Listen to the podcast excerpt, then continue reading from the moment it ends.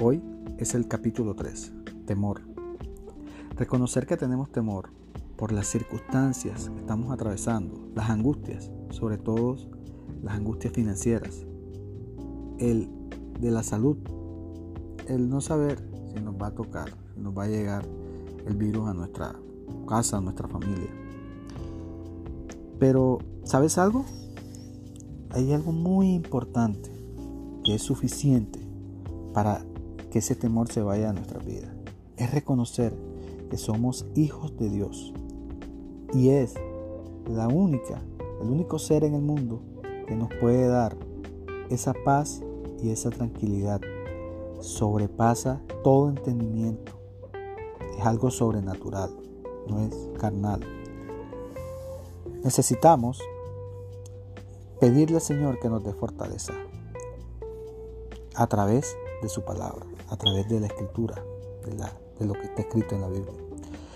Y vamos a hablar hoy en Juan 10:10, 10, que dice, el ladrón no viene sino para hurtar y matar, destruir.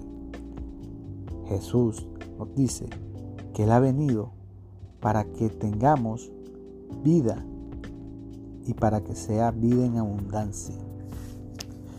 También vamos a Lucas capítulo 8 versículo 50.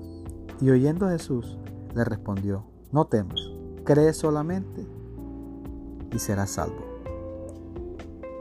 Hoy quiero decirte que yo también he tenido temor, también he sentido angustia, pero en esos tiempos he ido al Señor a hablar con Dios, hablar con Jesús, con el Espíritu Santo.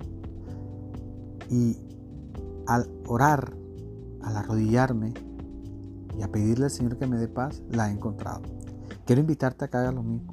Quiero invitarte a que si tienes angustias, si tienes temores, vayas con el Señor en una intimidad y le digas que necesitas paz. Y que Él tome el control de la situación. Y te aseguro que va a ser mucho más llevadera esta circunstancia. Que tengas un feliz día. Te habló Alfredo Montiel, consultor y coach.